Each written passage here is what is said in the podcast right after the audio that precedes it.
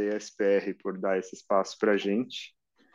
E hoje eu vou falar de um tema importante, um pouquinho árduo, um pouquinho difícil, fundamental para a gente iniciar qualquer projeto. Né? Se a gente for pensar em inteligência artificial, sem dúvida, o dado bem organizado é fundamental, mas também qualquer eventual projeto de análise de dados, seja para tomada de decisão corporativa, é sempre importante que a gente parta de dados bem estruturados e bem organizados. Hoje eu vou focar, obviamente, aqui na, no tema de interesse, que é a radiologia, e pensando no, na finalidade de, de montar é, datasets para modelos de inteligência artificial. Né? Então, o objetivo dessa aula é delinear um pouquinho sobre como são estruturados esses dados, como que a gente pode fazer a extração deles, uma pincelada breve sobre a segurança desses dados, porque isso é fundamental, principalmente hoje em dia, e por fim a gente finalizar com o, com o tema principal da aula, que é como tratar e organizar esses, essas informações. Então, como sempre, todo é sempre bom a gente definir algumas coisas. Então, eu trouxe duas definições de dicionário sobre o que, que é um dado. Né? Então, vou... então, o dado ele não deixa de ser um fato que a gente vai agregar, vai coletar para poder ser usado futuramente, para fazer algum tipo de discussão, um cálculo e poder ser analisado. Então, tendo isso em mente, a primeira coisa que a gente precisa fazer, a gente não vai simplesmente falar assim, ah, organize esses dados aí. Isso por si só não, não tem uma finalidade e nenhuma otimiza muito, nem é um processo muito otimizado. A gente precisa partir de um problema. E a forma como a gente delinear esse problema vai traçar toda a nossa jornada até chegar em uma em um monte de dados bem estruturado. E se a gente, quanto melhor a gente fizer essa primeira parte, mais fácil vai ser o nosso trabalho para evitar que a gente tenha que lá no final descobrir que a gente precisava ter pego alguma informação e ter que voltar desde o começo. Então, como que a gente pode ajudar a delinear esse problema? Primeira coisa é a gente pensar qual pergunta eu estou querendo responder. Ah, eu estou querendo responder se tais imagens têm ou não câncer de mama. Estou querendo responder se colesterol aumenta a mortalidade cardiovascular. Então, eu preciso saber quais perguntas eu preciso responder. Tendo isso, eu preciso imaginar quais dados eu, eu, eu vou precisar coletar para responder essa pergunta.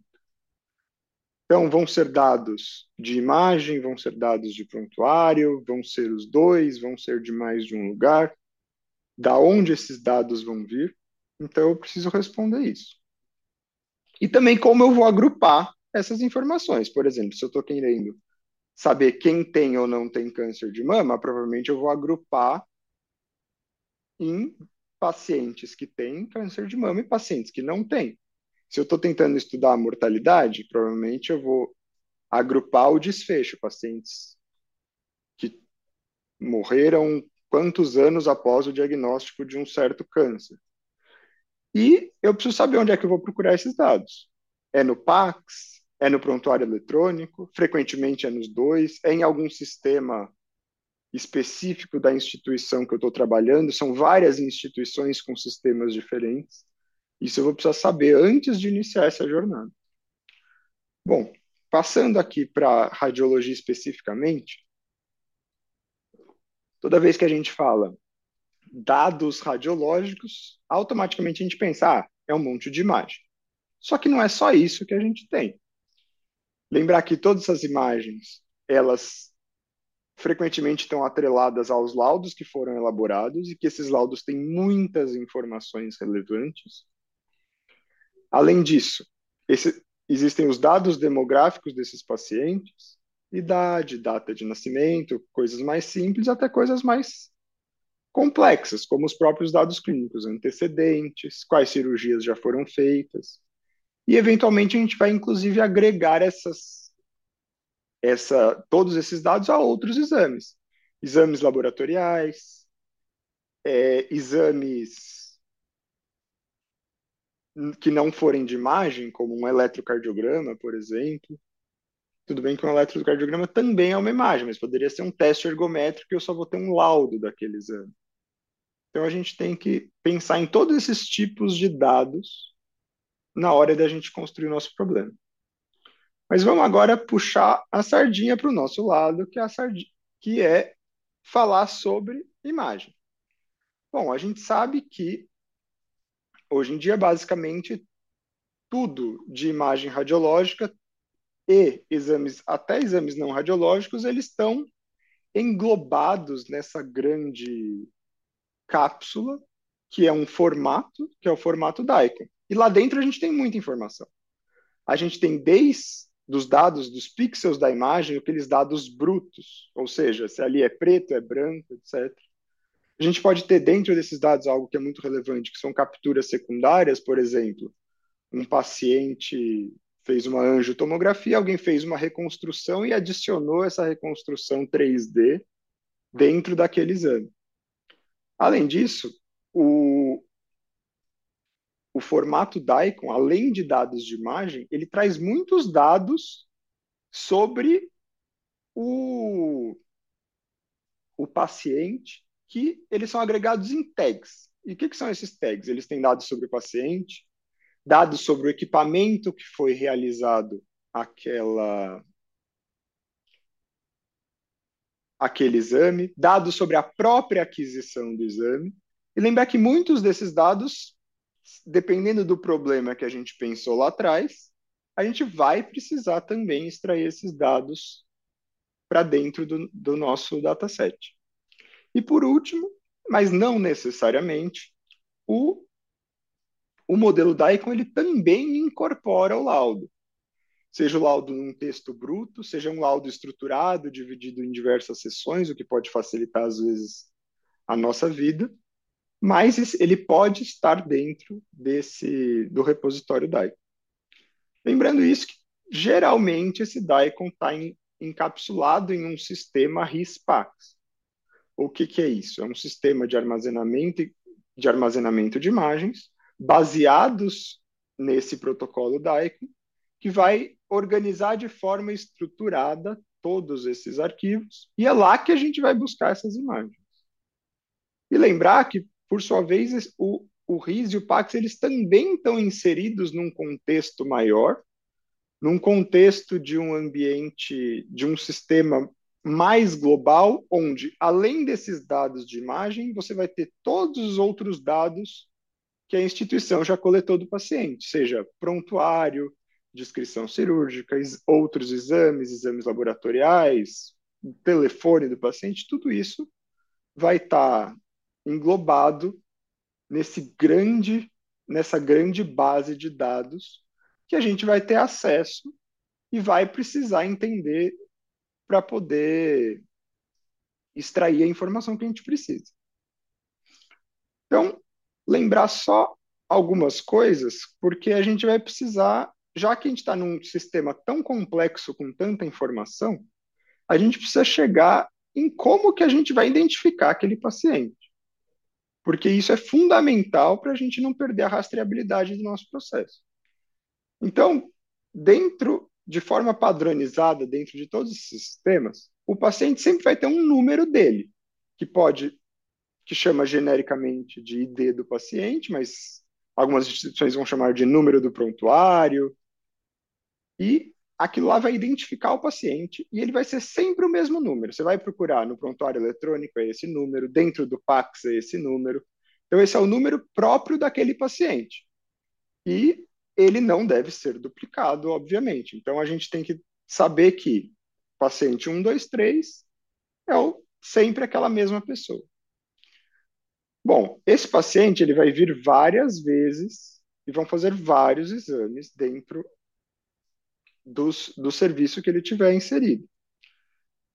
Por sua vez, para identificar cada exame que ele fez, a gente tem um número mais específico, que é o número de acesso, que é fundamental que a gente conheça, porque no final do dia é esse número que vai estar atrelado àquele exame que a gente está tentando colocar para dentro da nossa base de dados. E também esse, esse número vai estar correlacionado com os outros sistemas que gerem os dados desse paciente. Por último, a gente tem alguns identificadores mais específicos, mais subdivididos, que vão ser utilizados em algumas circunstâncias específicas, mas que geralmente são tags DICOM, com números geralmente bem longos, que vão identificar cada série dentro daquele exame, por exemplo, uma ressonância, uma tomografia, e dentro dessa série, cada imagem. Então, se a gente precisar de um número que identifica aquela, aquela imagem, ele seja único daquela imagem, a gente também tem esse número dentro das possibilidades que a gente precisa trabalhar. Então, como que a gente precisa começar a nossa organização de dados? A primeira coisa que a gente precisa é listar os casos que a gente vai usar.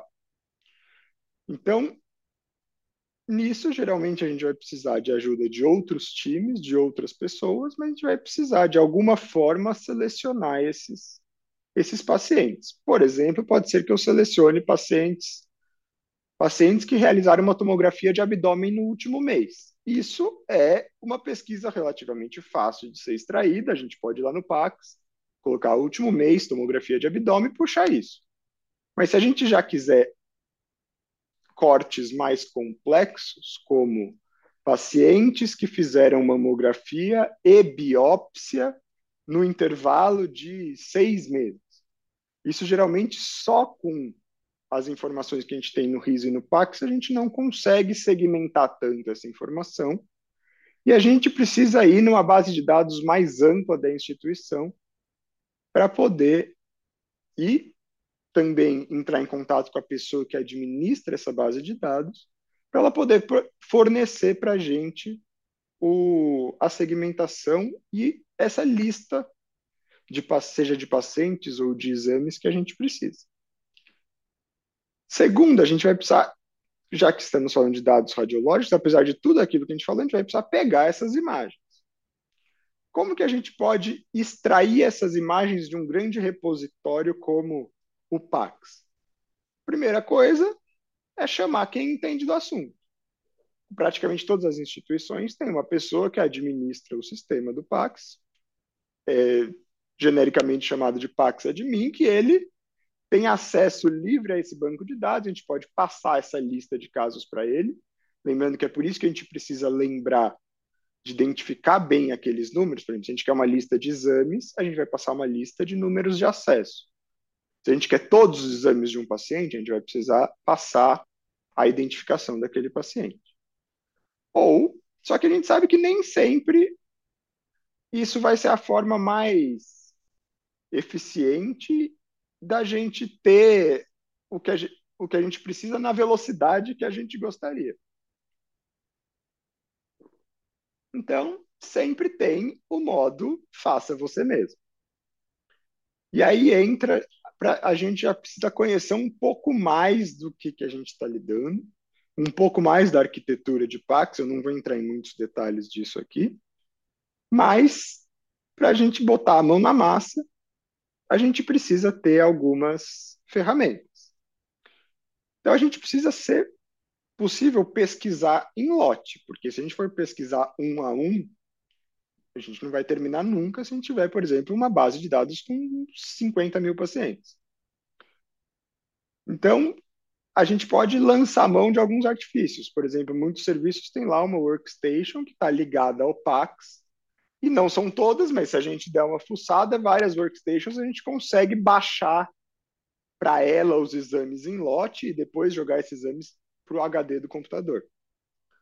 Ou então, uma saída que a gente teve recentemente, a gente cadastrou lá o Radiante, que é uma ferramenta aí familiar para todos os radiologistas, a gente cadastrou o Radiante como um nó icon dentro do Pax e usando ele a gente consegue puxar os exames do Pax e isso deu para a gente uma liberdade da gente extrair essas imagens com mais facilidade. Eu coloquei esse parênteses aqui, porque isso já foi uma dor que a gente teve, mas lembrar que, dependendo do PAX ou do sistema que a gente está lidando, a gente vai lá, coloca um número, ele vai te dar aquele paciente. A gente quer colocar oito números, oito pacientes. Então, aqui está uma dica que às vezes a gente pode tentar, às vezes a barra invertida, ou esse i comercial, ou até a barra vertical, é o identificador de separação. Então, vários sistemas, quando você coloca um número, barra invertida, outro número, você consegue procurar dois números de acesso de uma vez. E aí, sei lá, coloca 50, você consegue baixar 50 exames de uma vez. Então, isso facilita muito a vida, porque baixar exame por exame é um pouco inviável. Então, o que, que a gente vai ter nesse momento? Então, a gente vai ter uma planilha base, que é a que, que grande parte dela é aquela informação que a gente puxou da nossa base de dados, que vai ter lá a identificação de cada caso, aquela divisão lá que a gente escolheu, por exemplo, pacientes com câncer e sem câncer, se for possível, talvez nessa, nessa planilha a gente já vai ter os laudos dos exames dos pacientes e outros dados qualquer que a gente pode já ter extraído, por exemplo, um hemograma, um, o dia que o paciente nasceu, isso tudo vai estar lá numa grande planilha. E de um outro lado, a gente vai ter muitos, muitos gigabytes de imagem DICOM acumulados no nosso HD, que vão estar, dependendo do jeito que a gente usou para extrair, em diversas estruturas de pasta. Cada sistema ele organiza, vai organizar essas pastas de um jeito, com um nome diferente. Muitas vezes o nome vai ter aqueles identificadores únicos, então são nomes gigantes com números que não fazem sentido quando você olha, e também com nomes de arquivos mais diversos. E nesse momento a gente não tem muita correspondência de quem é quem. A gente tem lá uma planilha com um número de acesso e um, uma imagem DICOM com um número que não tem o número de acesso. Então a gente não sabe de quem é a princípio. Então é agora que a gente vai ter que lidar com tudo isso. Mas antes, então a primeira coisa que a gente tem que ter em mente quando a gente vai lidar com, com esses dados é pensar na segurança. E aqui, dentre os vários pilares da segurança de dados, eu trouxe três que a gente tem que prestar bastante atenção quando a gente está fazendo esse trabalho aqui. Que o primeiro é a confidencialidade, ou seja, você tem que garantir que os dados eles sejam acessíveis apenas por pessoas que têm autorização para ter aqueles dados. Então, pessoas que são da mesma instituição, ou se forem instituições parceiras, que existam algum tipo de contrato de compartilhamento desses dados. Então, você tem que garantir que todo mundo que tem acesso àquilo tenha autorização para ter aquele acesso, a não ser que esse dado seja totalmente anonimizado. E aí você até pode, alguma parte, que isso seja compartilhado, mas com muita restrição. A gente vai falar um pouquinho disso. Lembrar também da integridade dessa base de dados, ou seja, a gente vai ter várias planilhas, várias pastas, etc. A gente tem que ter certeza que isso tudo seja íntegro. Ou seja, o paciente 123, ele vai ser sempre 123. Se a gente fizer alguma coisa para mudar esse identificador, a gente tem que tomar muito cuidado, porque a gente pode trazer uma série de confusões e, por exemplo, atrelar um hemograma a um paciente que nunca fez hemograma e isso complicar muito a nossa análise futura. E isso esbarra diretamente na rastreabilidade, ou seja, a gente precisa saber quem é cada indivíduo, cada imagem, cada exame ao longo de todo o processo. Então, aqui eu, eu trouxe um, uma, uma, forma da gente fazer isso, porque é, é fundamental que a gente anonimize os dados. É fundamental que os dados que a gente for trabalhar, for submeter a alguns sistemas que processam esses dados, eles não tenham nenhuma informação sensível. E que a informação sensível ela fique restrita à instituição e às pessoas que têm autorização para uso e visualização daquela informação. Então, uma forma fácil é: a gente não vai nunca modificar o ID do paciente, mas ninguém falou que a gente não pode criar um ID para ele dentro do nosso projeto. E aquele ID só a gente vai conhecer. Então, se a gente tem 10 mil pacientes, começa, por exemplo, do paciente 1 ao paciente 10 mil, e o paciente 342 não quer dizer nada para ninguém quem é 342 que não tenha uma base aonde junte esses essas duas identificações. Então é super interessante que você tenha de um lado os dados sensíveis, de outro lado todos os dados anonimizados que a gente vai usar e uma forma de linkar os dois e aqui está a chave da segurança desses dados. Então, vamos lá pensar como é que a gente vai trabalhar com essas imagens, porque até agora a gente tem um monte de imagem bagunçada dentro do nosso computador.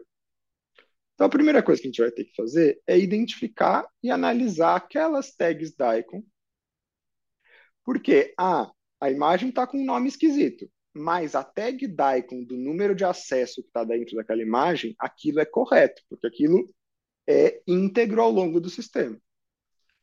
Então a gente vai lá, vai abrir todas essas tags da icon. Ah, como é que eu abro essas tags da icon? Qualquer programa, o próprio Pax, Radiante, Horus, qualquer, qualquer visualizador de imagem da Icon geralmente tem um visualizador das tags também, onde é que a gente consegue ver aquela lista enorme. Lembrar desses formatos, essas tags elas são padronizadas no dentro do do Daikon, então a 008008 vai ser sempre 008008. Então isso facilita a gente tratar esses dados de forma repetida. Por quê? Porque e a gente tem que tomar muito cuidado na hora de analisar essas tags, porque a gente sabe que algumas delas são colocadas no sistema por pessoas e pessoas erram. Por exemplo, ou mesmo simplesmente escrevem diferente. Por exemplo, aqui a gente tem raio-x de tórax, onde um técnico nomeia o PA como PA e o outro técnico nomeia como tórax PA. Se a gente, procura, se a gente for usar a tag DICOM que dá esse nome, a gente vai ter problemas, porque a gente não vai encontrar o segundo.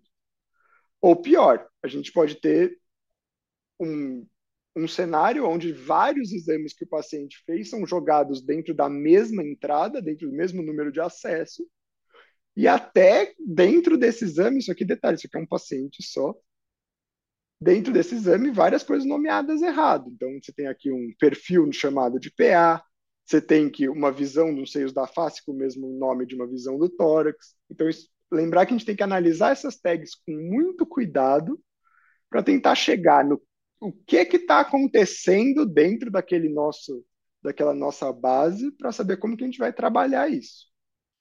E lembrar que o próprio aparelho pode escrever uma tag em locais diferentes. Então a gente tem que conhecer o nosso parque. A gente tem aparelhos de uma marca e de outra marca.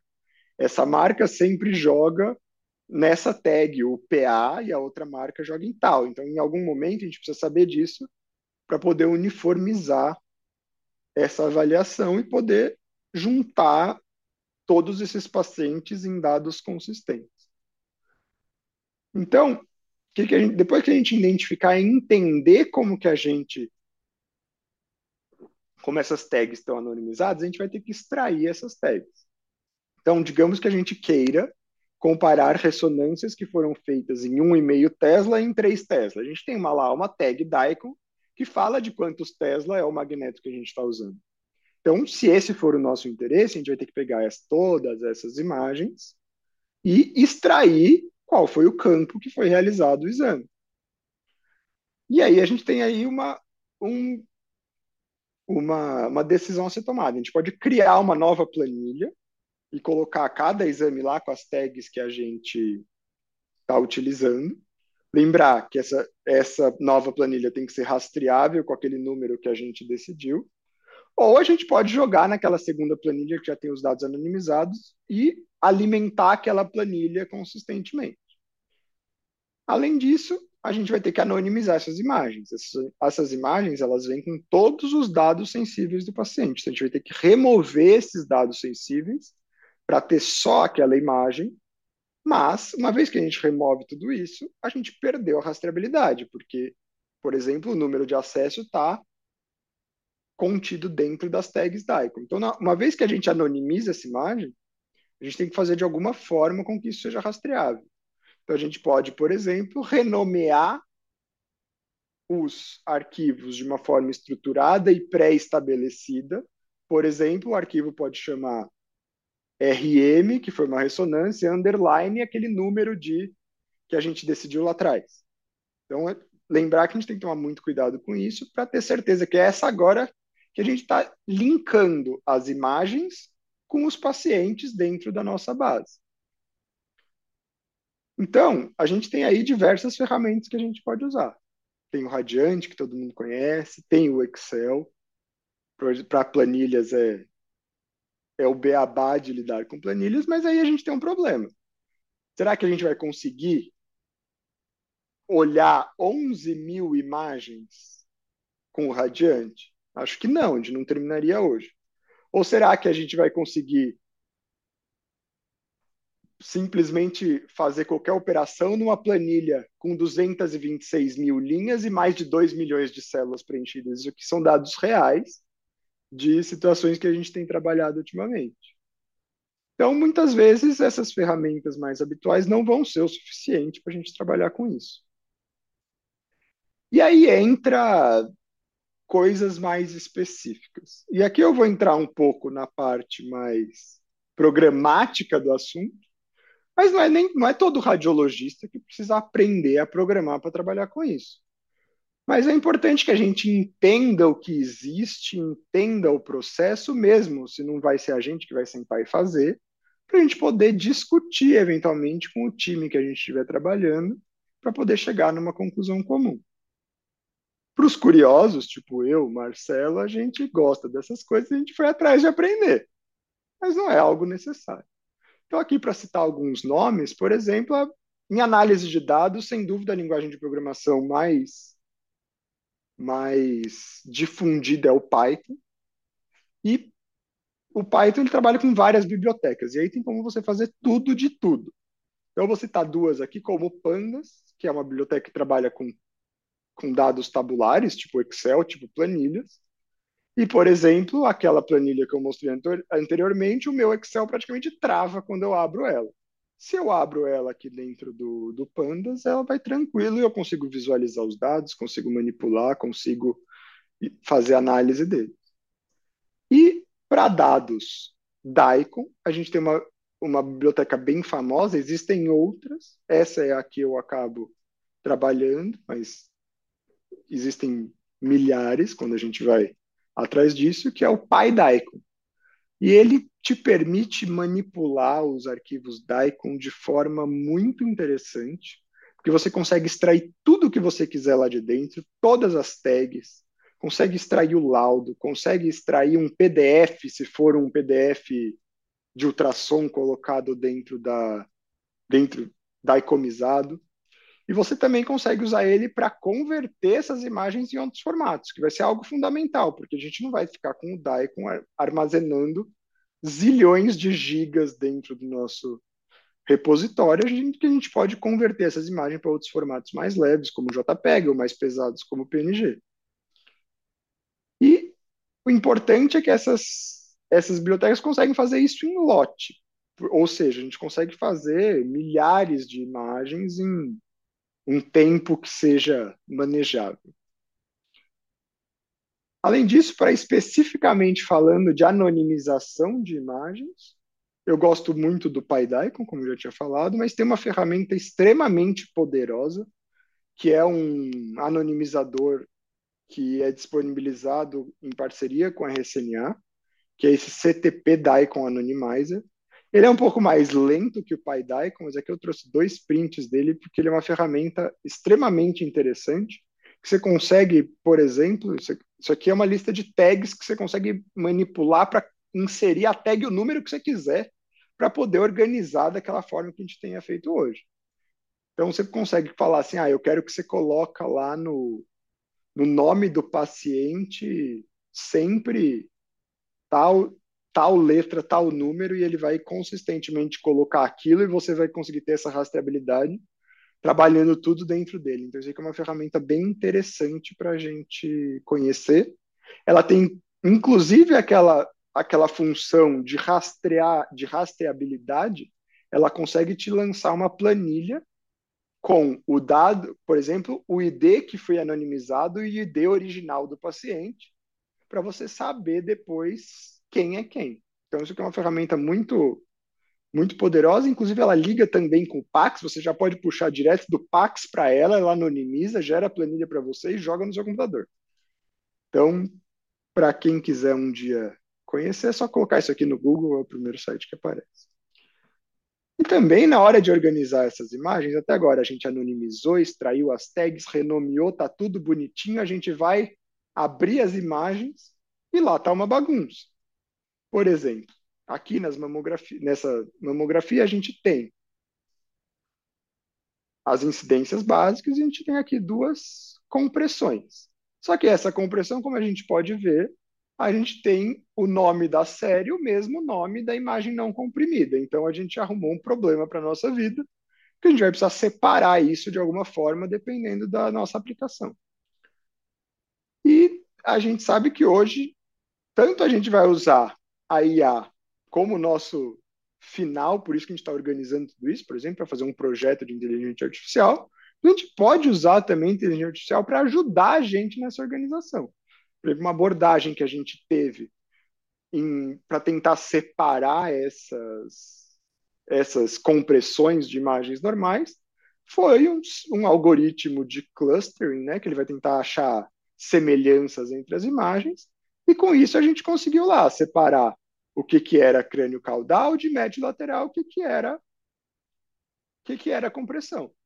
Ah, isso é perfeito? Não, mas você fazer manualmente vai dar muito mais trabalho. Então a gente depois o que a gente vai ter que corrigir manualmente vai ficar muito mais fácil se a gente já pré-processar esses dados e a inteligência artificial é ótima para fazer isso. Ou então nesse caso onde a gente tinha lá uma aqueles raios-x de tórax que eu estava mostrando, tudo bagunçado, o PA e o perfil chamando de PA, que, que a gente pode fazer? Por exemplo, nesse caso, a abordagem que a gente usou foi fazer uma rede neural que conseguisse diferenciar o que, que é PA de o que, que é perfil, e simplesmente ela muda, ela renomeia os, os arquivos já para a incidência que a gente precisa. Então, como passo final, a gente precisa terminar de organizar esses dados.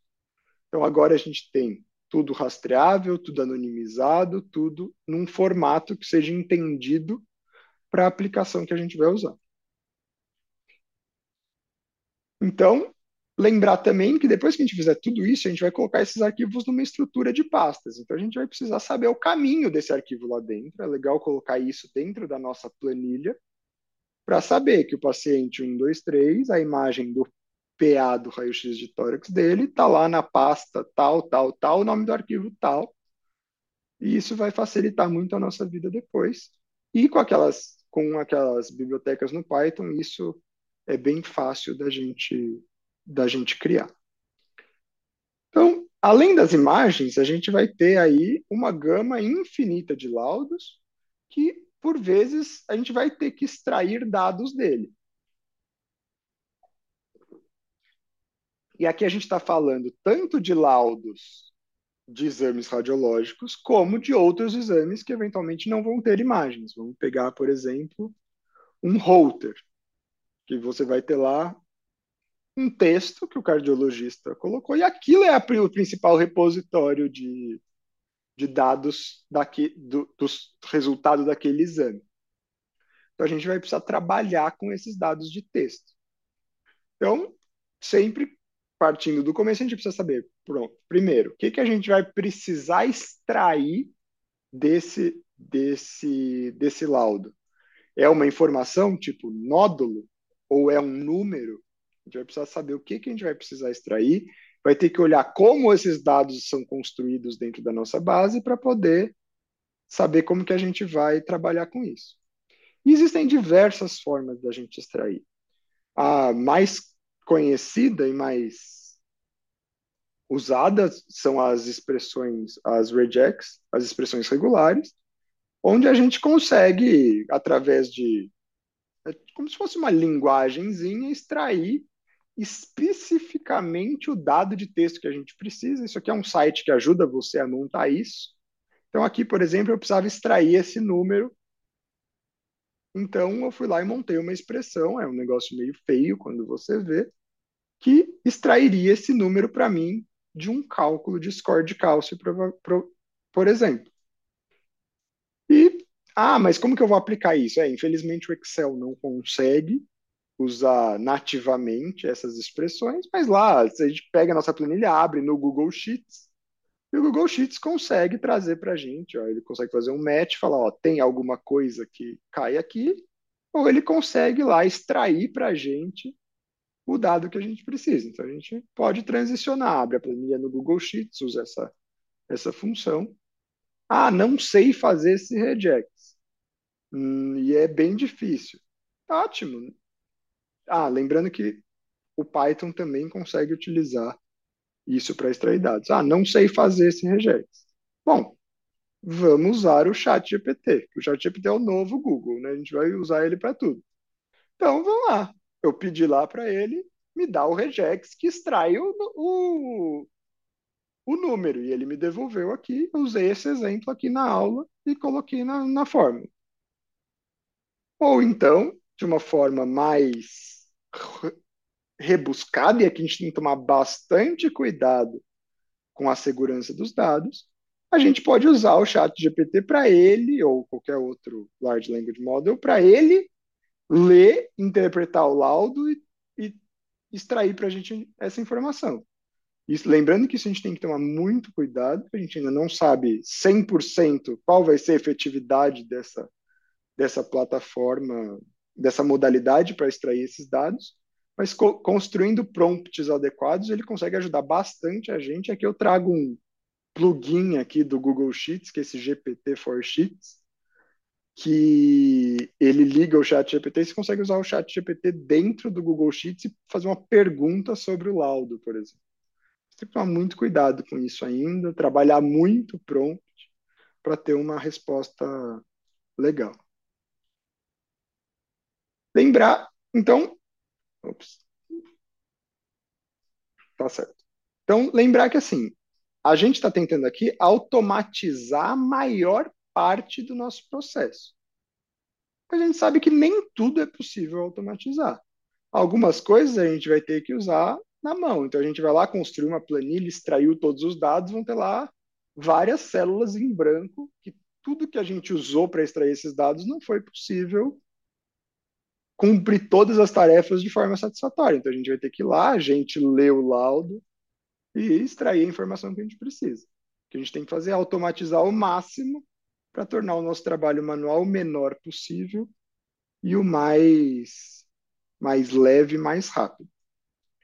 Então, o que, que a gente vai ter no final quando a gente organizar tudo isso? Então, a gente vai ter lá aquela planilha, voltei lá naquele slide do começo, aquela planilha onde a gente vai ter os dados sensíveis do paciente, vai ficar escondido e guardado.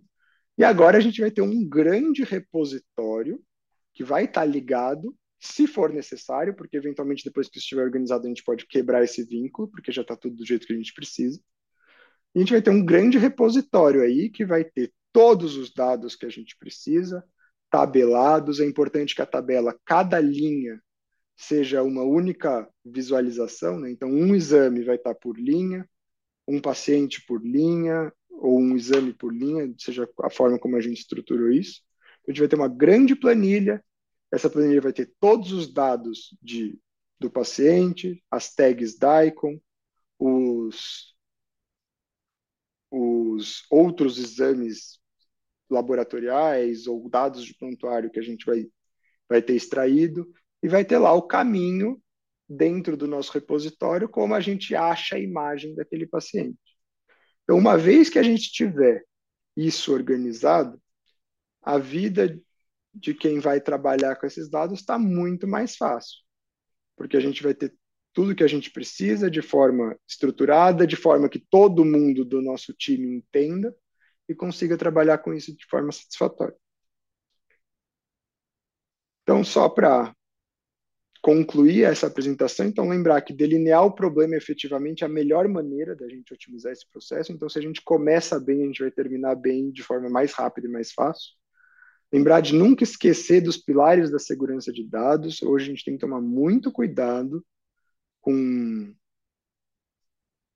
em expor dados sensíveis, principalmente se a gente estiver falando de usar chat GPT, etc. Lembrando que existem versões corporativas de todos eles, seja do Google, seja da Microsoft, aonde a gente consegue usar isso de forma mais encapsulada dentro da nossa instituição e de forma bem mais segura, então é preferível que a gente use por essa via.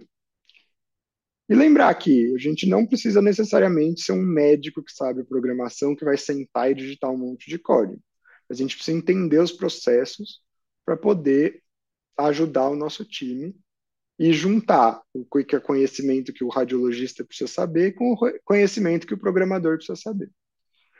Mas lembrar também que a inteligência artificial é nossa aliada, seja a gente usar pequenos modelos para facilitar a gente, seja a gente perguntar para o chat GPT como é que a gente faz alguma tarefa.